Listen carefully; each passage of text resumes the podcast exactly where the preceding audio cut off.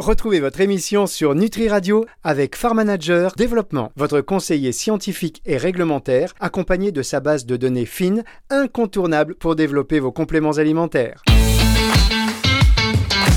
Nutractu sur Nutri Radio. Bonjour à tous et bienvenue dans cette émission Nutractus sur Nutri Radio. Chaque semaine, vous le savez, on fait le tour un petit peu des news du secteur euh, des, je vais dire de la nutraceutique, mais non, je vais me raviser, vous allez comprendre pourquoi dans un instant du secteur des produits de santé naturelle, puisque notre invité aujourd'hui, c'est Nicolas Kapler, le euh, fondateur, président fondateur donc de INLDA. Bonjour, euh, bonjour Nicolas. Bonjour Fabrice. Alors je dis des produits de santé naturelle parce que je sais que vous tenez à cette appellation quand même concernant les compléments alimentaires. Oui, tout à fait, parce qu'en fait, le terme complément alimentaire n'évoque pas grand-chose pour le consommateur. Et euh, je vais faire un, petit retour en arrière. En fait, le terme compléments alimentaires correspond à une mauvaise traduction d'un terme américain qui est le Health Food Supplement, qui s'est contracté en Food Supplement. Et quand la directive de 2002 est sortie, euh, le législateur à l'époque a simplement traduit Food Supplement par complément alimentaire alors que le terme produit de santé naturelle correspond beaucoup plus à la finalité d'un produit, c'est-à-dire un produit pour aider à rester en bonne santé naturellement. Voilà, bah, ça me semble plus clair. Eh ben, effectivement, vous avez raison de, préciser cela. Alors, INLDA, grosse réussite euh, française, j'ai envie, de, envie de dire, un laboratoire familial à la base. Tout à fait, c'est un laboratoire que j'ai fondé en 2003 et euh, mon, objectif ou mon fil conducteur à l'époque, c'était de créer des, gammes de produits d'abord pour moi, puisque je suis un peu comme, euh, Obélix, je suis tombé dans la marmite des, produits de santé naturelle euh, il y a presque 30 ans maintenant. C'est un univers qui m'a passionné et j'ai eu l'occasion dans une première vie de faire beaucoup de développement de produits. Et quand j'ai créé une LDA, l'objectif c'était pour moi de développer des produits qui me convenaient à tous les points de vue et donc de développer des gammes de produits pour toutes les étapes de la vie, à commencer par l'enfance, puisque la gamme Pediakid euh, est une gamme qu'au départ j'ai développée pour mes filles. Et ben... Qui sont grandes maintenant, qui ne consomment plus de Pediakid, mais au départ c'est pour elles que, que je l'ai fait. Effectivement. Alors, vous avez fait un petit film d'ailleurs qui est très sympa, je trouve, où on voit effectivement euh, euh, vos, filles quand elles sont, quand elles étaient petites, elles ont grandi. Elles sont jumelles, on dirait. Non, non, elles sont pas jumelles, mais elles sont dans le même style, donc c'est vrai qu'elles se ressemblent un peu, quoi. D'accord. Enfin, je dis ça, voilà, pour les auditeurs qui veulent aller voir hein, sur le sur votre site, il y a cette vidéo. Je trouve que c'est assez bien fait. Alors, euh, belle réussite parce qu'aujourd'hui, en 2003, alors vous, en plus à la base, vous êtes un, scientifique et un chimiste même, scientifique, chimiste? Chimiste, tout à fait, oui. Voilà, vous êtes un chimiste, donc c'est la technicité euh, euh, et l'efficacité certainement des, actifs qui, vous a, qui vous a guidé. 56 euh, millions d'euros de chiffre d'affaires l'année dernière pour une LDA, avec cette gamme notamment, vous avez, il y a 10, il y a 10 gammes en tout, hein, et notamment la, gamme Pediakid, spécialisée donc pour, pour les enfants. Vous étiez aussi un peu précurseur là-dessus. Oui, je revendique euh, sans, sans, sans, prétention la paternité du segment enfant, puisque quand on a démarré en 2003, euh, le, le, segment enfant n'existait pas. Il y avait quelques références euh, qui étaient des déclinaisons de produits adultes à destination des enfants, mais c'était souvent des produits sous-dosés. Et en fait, quand voilà, j'ai développé la première version des sirops, j'ai travaillé sur cet assemblage sirop d'agave fibre prébiotique qui a d'ailleurs fait l'objet d'un brevet. Nous sommes les seuls à avoir euh, des sirops brevetés pour enfants. Et aujourd'hui, c'est une gamme que nous exportons dans 50 pays environ. Alors, pas toutes les références à chaque fois. Malheureusement, ça va venir, ça prend du temps. Mais c'est une gamme qui trouve son public partout dans le monde. Oui, c'est incroyable. Et on en est vraiment très fiers. Bah, écoutez, effectivement, vous pouvez, avec euh, une vraie tendance, hein, plus de 200% de lancements de compléments alimentaires spécifiques à la santé de l'enfant qui ont été mis sur le marché entre janvier et septembre 2021. Donc, euh, vous, avez eu, euh, vous avez effectivement le, nez creux. Et on voit aujourd'hui que bah, c'est plus seulement une question de galénique pour attirer peut-être les parents sur, sur, sur l'intérêt de, ces produits. On pense même, si le succès des gummies aujourd'hui, on ne peut pas le contester, mais c'est aussi une technicité des, actifs qui, qui se précise. Qu'est-ce que ça change pour vous par rapport euh, à, la sortie de, ces produits, avec euh, ce, besoin euh, aujourd'hui pour le consommateur d'avoir vraiment des, preuves d'efficacité? Bah, de toute façon, le consommateur a toujours voulu des preuves d'efficacité. Aujourd'hui, le consommateur veut des preuves d'efficacité et des preuves de sécurité. C'est vraiment ce qui le ce qui le préoccupe et il a raison mais pas simplement dans notre univers mais aussi dans l'univers des produits alimentaires. Donc on, on est dans cette tendance d'un consommateur qui est beaucoup plus averti qu'avant qui est initié qui va se documenter grâce à internet. Alors c'est vrai que sur internet on trouve de tout des choses très très bien très très justes et puis des choses moins justes. Mais en tout cas ça permet d'éduquer le consommateur et à ce titre-là, il est normal, en tout cas, que, ben, face à cette demande du consommateur, les marques qui commercialisent et qui lancent de nouveaux produits s'appuient sur des actifs objectivés, euh, euh, sécurisés, en tout cas qui, qui donnent une meilleure lisibilité aux consommateurs de ce à quoi va servir le produit avec la difficulté réglementaire de l'allégation santé qui est toujours complexe euh, pour les metteurs sur le marché. Non, mais en plus, c'est vrai qu'il y a quand même un grand progrès qui a été fait dans la mentalité parce qu'il n'y a pas si longtemps que ça et ça devait correspondre au moment où vous avez lancé, vous, ces produits euh, pour enfants. Euh, quand il y avait des gélules, etc., on, hésitait quand même hein, à donner ça aux, enfants. Aujourd'hui, il y a vraiment une meilleure compréhension et donc on peut aller encore plus vers encore plus de technicité. Euh, Nicolas, je vous propose qu'on marque une toute petite pause. On va se retrouver dans un instant pour la suite de cette émission sur Nutri Radio. Nutractu sur Nutri Radio. Nutractu sur Nutri Radio, notre invité cette semaine, Nicolas Kapler, le fondateur de euh, Inelda et je suis ravi de l'avoir avec nous euh, sur antenne parce que ben voilà il, maîtrise quand même aussi euh, ce marché. Ça fait très longtemps qu'il qu'il en fait partie. C'est un des principaux acteurs aujourd'hui évidemment. Et donc il a vu son évolution. On peut parler bah, d'une révolution même pour le complément alimentaire ces dix dernières années en France non? Vous pensez pas Nicolas? Euh, une révolution certainement dans la prise de conscience. En fait, euh, le complément alimentaire est un produit qui était, on va dire, un peu caricatural il y a une vingtaine d'années. Euh, c'était un produit pour perdre du poids rapidement, c'était un produit pour prendre du muscle rapidement, donc il y avait un caractère qui était pas très sérieux. Mais au fur et à mesure que, la profession s'est développée, que les fabricants d'actifs euh, ont, mieux objectivé leurs leur matières premières et qu'il y a eu beaucoup plus de publications scientifiques, euh, véritablement le consommateur a trouvé un intérêt dans, tout, dans tous ces produits. Hein. Donc que ce soit pour l'aider à dormir, pour euh, mieux supporter euh, certaines sensations de douleur, mieux digérer, mieux se reposer.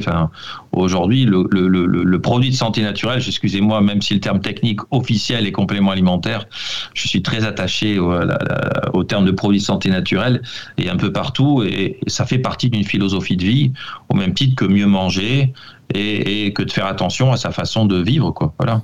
Alors, euh, on a parlé tout à l'heure, on l'a dit, hein, euh, c'est 10 gammes de produits, avec la gamme euh, pour enfants, on a vu Pidiakid. vous faites également cette gamme, vous proposez cette gamme Olioceptile, là encore, un côté avant-gardiste, puisque les huiles essentielles en gélules végétales. je voudrais revenir sur l'actualité, quand même, il n'y a pas si, pas si lointaine, en tous les cas, cet été, ça a un peu bougé concernant les, huiles essentielles, puisqu'on a vu hein, la filière s'alarme avec le projet de la Commission européenne qui conduirait à terme à placer les huiles essentielles dans la catégorie des produits dangereux.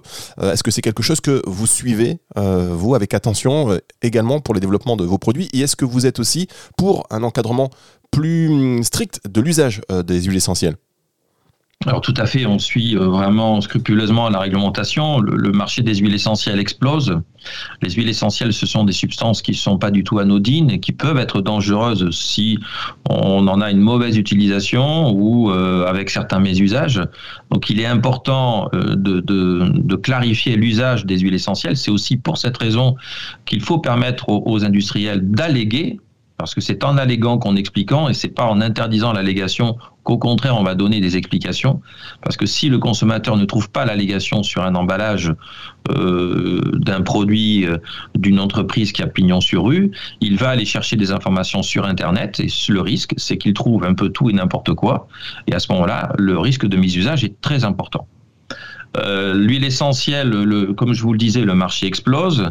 Euh, ce dont se préoccupe pas le législateur, et c'est un petit peu dommage, c'est que euh, il y a des gens, en tout cas des acteurs, qui peuvent présenter des produits comme étant des huiles essentielles qui n'en sont pas.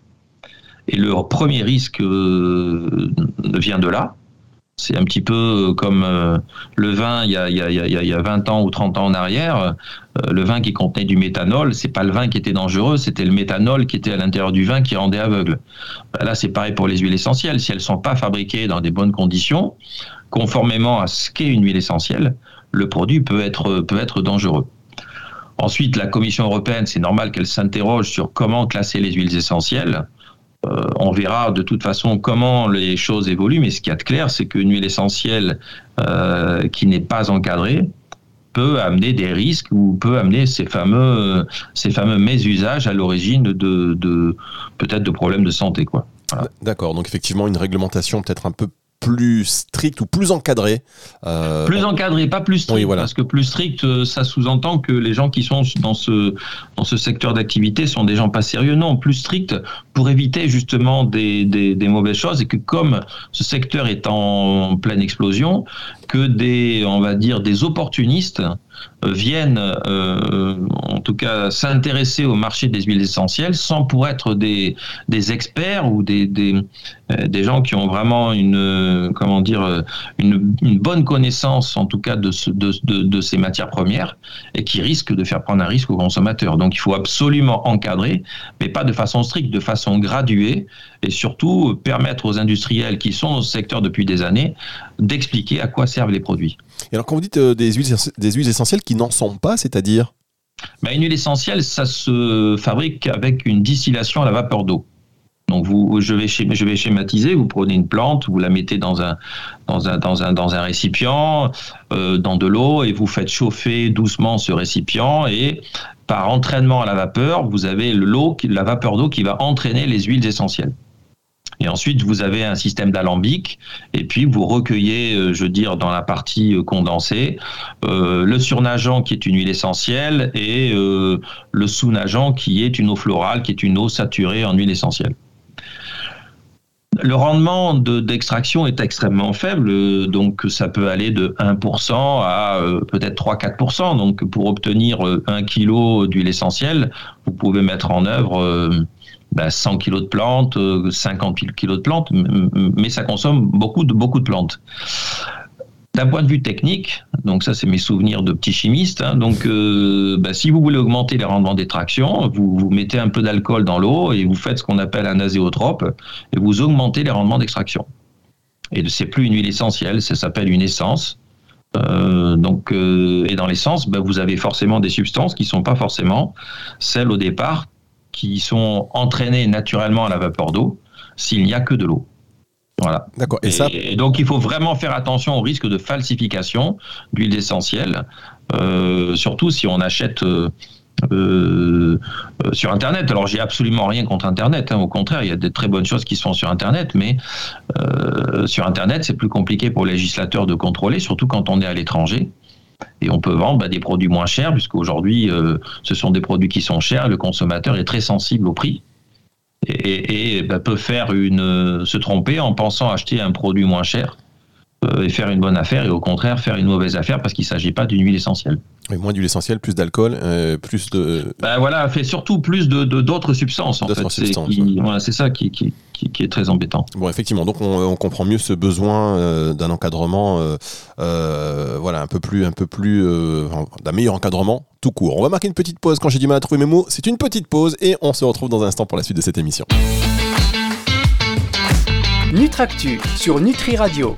J'avais du mal à trouver mes mots parce que j'étais encore euh, en train de penser à ce que vous dites euh, sur les huiles essentielles. Important d'acheter des marques euh, de référence avec une belle transparence parce que les utilisations de mauvais produits, surtout les huiles essentielles, peuvent avoir des conséquences très fâcheuses. Alors nous sommes toujours avec Nicolas Capeller, le fondateur des laboratoires INLDA, du groupe INLDA qui regroupe aujourd'hui plus de 10 gammes.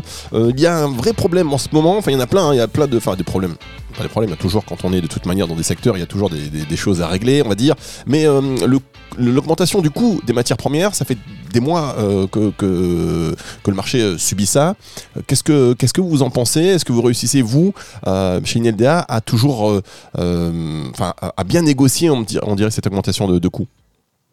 Alors moi, j'ai jamais, j'ai jamais, comment dire, négocié sur la qualité d'un produit. Donc, comme je vous le disais au préalable, au départ, les produits, je les ai faits pour, pour ma famille, pour moi-même. Donc, euh, j'ai toujours souhaité acheter les meilleures qualités de matières premières, quelles que soient les gammes de produits. Donc, c'est vrai qu'aujourd'hui, et depuis quelques mois maintenant, on subit en tout cas des, augmentations de prix sérieuses sur certaines matières premières. On ne peut pas faire l'impasse. Donc pour le moment, on les absorbe. mais à un moment donné, on ne pourra plus les absorber. Ça va se traduire malheureusement par une augmentation des prix. Parce que quand vous avez l'augmentation des matières d'un côté, euh, vous avez euh, l'augmentation des salaires, à la fin, et vous êtes bien obligé d'augmenter votre le prix de votre produit. C'est ce qui se produit sur tous les produits de consommation d'ailleurs. Hein. Et quels sont les ingrédients euh, particulièrement ciblés par cette hausse des prix? Bah, tous les produits les produits d'origine naturelle déjà il faut savoir que pendant la période Covid euh, il y a beaucoup de sites de production euh, qui ont moins produit des récoltes qui, ont été moins bien faites ou pas ramassées. Et donc le, stock on va dire de plantes intermédiaires qui sert toujours d'effet tampon par rapport aux, campagnes de production euh, il est bien moindre qu'avant donc il y a plus de tension euh, sur ce stock, il y a plus de demandes. Et s'il y a plus de demandes, ça fait monter naturellement les prix. Si vous avez plusieurs acheteurs pour un même lot de matière, bah, vous avez le choix, donc vous mettez un prix plus cher. Oui, c'est pas évident. Et puis, plus il y a demande euh, et, euh, plus il y a d'adultération également, on, le sait. Donc euh, il faut que ce soit répercuté. Si l'augmentation des prix, elle semble logique, parce que sinon, on va dire il y a un loup quelque part. Qu'est-ce que vous pensez vous du, Made in France? On sait que justement, c'est un critère aujourd'hui de plus en plus demandé par le consommateur. Le Made in France à tout va, j'ai envie de dire. Est-ce que c'est pour vous toujours légitime? Et est-ce que vous êtes soucieux de, de ce Made in France, vous, chez INLDA alors on est soucieux du Made in France, euh, on est soucieux, en tout cas on a, toujours revendiqué ce Made in France, nous sommes une société française, nos produits sont assemblés en France. On utilise par contre des matières qui sont pas toutes originaires de France, hein, donc faut être clair, hein, les plantes ne poussent pas toutes en France. Et euh, le législateur s'est emparé, euh, de cette notion du made in France et est en train malheureusement aujourd'hui d'imposer des critères qui vont faire qu'aujourd'hui on ne pourra plus mettre fabriqué en France parce que euh, la matière première ne vient pas forcément de France et que dans l'esprit du législateur, le Made in France, le produit doit être à 100% français. Ce qui est ridicule en fait, parce que aujourd'hui, euh, ce qui compte dans l'assemblage d'un produit, c'est toute la qualité que vous mettez dans la fabrication d'un produit. Est-ce que vous êtes sûr de mettre le bon ingrédient dans les bonnes quantités? Donc tout ça, c'est de l'ingénierie française aujourd'hui et, ça coûte très cher aussi, hein, au-delà de la, plante. Donc, euh, de vouloir légiférer sur le fabriquer en France comme veut le faire le législateur, c'est enlever en tout cas l'opportunité à plein d'entreprises de, de continuer à revendiquer ce Made in France, en tout cas auquel nous nous sommes très attachés et ce qui, qui va bah, à nouveau poser un problème parce que euh, des entreprises vont revendiquer ensuite un fabriqué en Italie dans des conditions différentes d'un fabriqué en France et ça va à nouveau être la cacophonie euh, sur cette mention-là, quoi, qui, qui, fonctionnait très bien parce qu'avant c'était une notion douanière hein, en fait. D'accord, donc ça veut dire euh, cette, cette évolution législative, c'est à, à, moyen terme aujourd'hui, on est où? On est en pleine discussion là sur la notion des, d'origine des ingrédients. Alors combien d'ingrédients, quelle proportion dans le produit. Euh, voilà, c'est c'est pas très clair. Euh, euh, mais le législateur, le législateur, pardon, en tout cas, complexifie la règle. Encore une fois, pour les petites et petites et moyennes, euh, moyennes entreprises. Parce que c'est vrai qu'il y a toute la partie, bon, l'ingrédient, on va parler par exemple, je sais pas moi, du curcuma euh, qui peut, euh, qui, vient pas forcément de, France, on va l'importer. Et vous l'avez, vous, l'avez dit, toute cette technicité, ce savoir-faire à la française pour la mise, pour, la mise en capsule, par exemple, la mise en gélule. Enfin, il y a plein de procédés et, un processus de fabrication qui assure bah, que cet ingrédient, il, il est peut-être très, très fonctionnel par la suite. Là, le Made in France, il sera sur cette partie-là plus considéré. Ben, c'est ça, si vous utilisez, comme vous le dites, un, curcuma euh, qui, euh, qui est importé en France, mais qui est euh, analysé, calibré par une, une, entreprise qui est spécialisée dans la vente de matières premières, si on peut plus utiliser, on va dire, ce label Made in France, ça va encore donner lieu à un effet pervers, c'est-à-dire que ben, plus que je ne peux plus l'utiliser, euh, ben, certaines entreprises pourront euh, peut-être euh, décider d'approvisionner directement des matières auprès de sociétés étrangères. et puis peut-être avec un niveau de contrôle moindre que, que celui qui existait auparavant lorsqu'on passait par des entreprises qui avaient pignon sur rue en France et qui faisaient tout ce travail de, de, de on va dire d'analyse et parfois même de certification. Oui, parce que perdu pour perdu, on peut se dire bon bah de toute façon j'ai plus mon made in France, je vais tout faire fabriquer de A à Z euh, là-bas. Euh, Exactement. Et puis je paie moins cher, et puis peut-être moins de personnel. Après, il peut y avoir effectivement des, des ben, conséquences importantes. C'est l'effet pervers. C'est exactement ça. C'est l'effet pervers de, tous ces textes.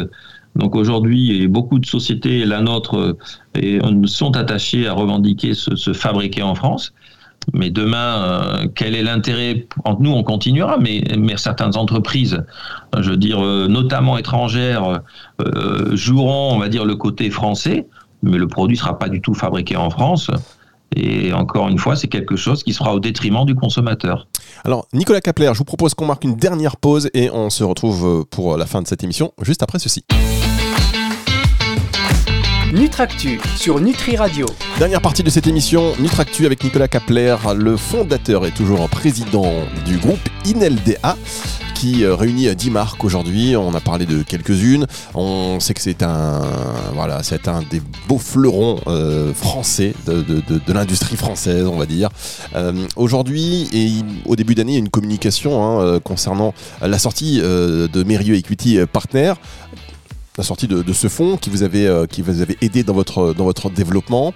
Euh, quelle est la suite? Du coup, est-ce que l'idée c'est de faire rentrer un autre partenaire financier pour euh, vous développer encore? Ou vous allez continuer maintenant avec les partenaires bancaires que vous avez? Euh, alors je, reviens juste hein, donc sur, le, on va dire la genèse de, très rapidement sur la, genèse de l'entrée dans notre capital en tant que partenaire minoritaire du fonds Mérieux. Sont effectivement rentrés chez nous pour euh, nous aider à accélérer la croissance organique et, euh, éventuellement trouver une, croissance externe. Il se trouve qu'on a deux ans d'avance sur notre plan de développement. Euh, en fait, on, finit l'année 2021 à un peu plus de 60 millions d'euros hein, et pas 56 millions. Voilà, donc on, a, bien performé. Et dans ce contexte-là, euh, il était de toute façon prévu que, que ne reste pas indéfiniment. J'ai souhaité reprendre la main sur le capital. Euh, si j'avais été en bourse, j'aurais racheté mes actions. Voilà. L'avenir, oui, on le fait avec nos partenaires bancaires. Aujourd'hui, c'est comme ça qu'on l'envisage. Et euh, voilà, il y a des choses qui se préparent pour l'avenir. Je peux pas encore en parler, mais, mais voilà, on, continue. Donnez-nous un scoop. Ça n'a pas changé en tout cas notre stratégie, si vous voulez, la, la, sortie de, du fonds Mérieux. Allez, un petit scoop, euh, Nicolas, pour se quitter. Un petit scoop. Ah non, j'ai pas de scoop. Non, j'ai. Comment alors on va se quitter euh, là tout de suite euh, dans quelques secondes. Juste un mot quand même sur le positionnement de NLDA. Euh, vous, vous, sortez des gammes spécifiquement pour des marchés différents avec des réseaux de distribution voilà qui sont qui sont variés, qui font et qui ont fait le succès, qui ont fait le succès, qui font le succès de de, de, de Il y a un positionnement particulier qui se prépare sur le CBD par exemple? On y travaille. C'est vrai que l'environnement réglementaire euh, n'est pas clair. Euh, beaucoup d'acteurs sont déjà présents sur le marché. Euh, il est dommage, en tout cas, que, le législateur ne puisse pas clarifier, en tout cas, la, mise sur le marché de CBD par le biais des produits de santé naturelle, parce que c'est vraiment le vecteur idéal. Mais en tout cas, oui, on va, on va y travailler sérieusement cette année. Alors, quand même, euh, vous étiez un des pionniers sur la nutrition infantile, enfin sur les, compléments alimentaires euh, pour les enfants. Euh, concernant les huiles essentielles, vous avez eu le nez creux également. Qu'est-ce qui, qu'est-ce qui va marcher selon vous dans les années à venir là? Quel, sont, quel est le créneau qu'il faut prendre? Oula, je n'ai pas de boule de cristal, mais vous savez que tous les créneaux dont vous avez parlé, ce sont des créneaux qui se développent bien de façon organique. Aujourd'hui, il faut simplement retenir que le consommateur veut un produit naturel ou d'origine naturelle quelle que soit, on va dire, sa problématique, le consommateur recherche du naturel partout. Euh, pour mieux dormir, pour euh, mieux digérer, euh, pour sa peau. Donc il y a beaucoup d'opportunités qui, qui peuvent, on va dire, montrer leur bout de leur nez. Hein. Donc, et même pour les animaux de compagnie aujourd'hui, les, consommateurs s'intéressent énormément aux, aux, compléments alimentaires pour animaux. Alors c'est un secteur que je connais moins bien, mais en tout cas qui, qui a l'air de faire pas mal de buzz. Ah d'accord. Et sur lesquels on pourrait peut-être vous retrouver? Je sais pas. peut-être, peut-être.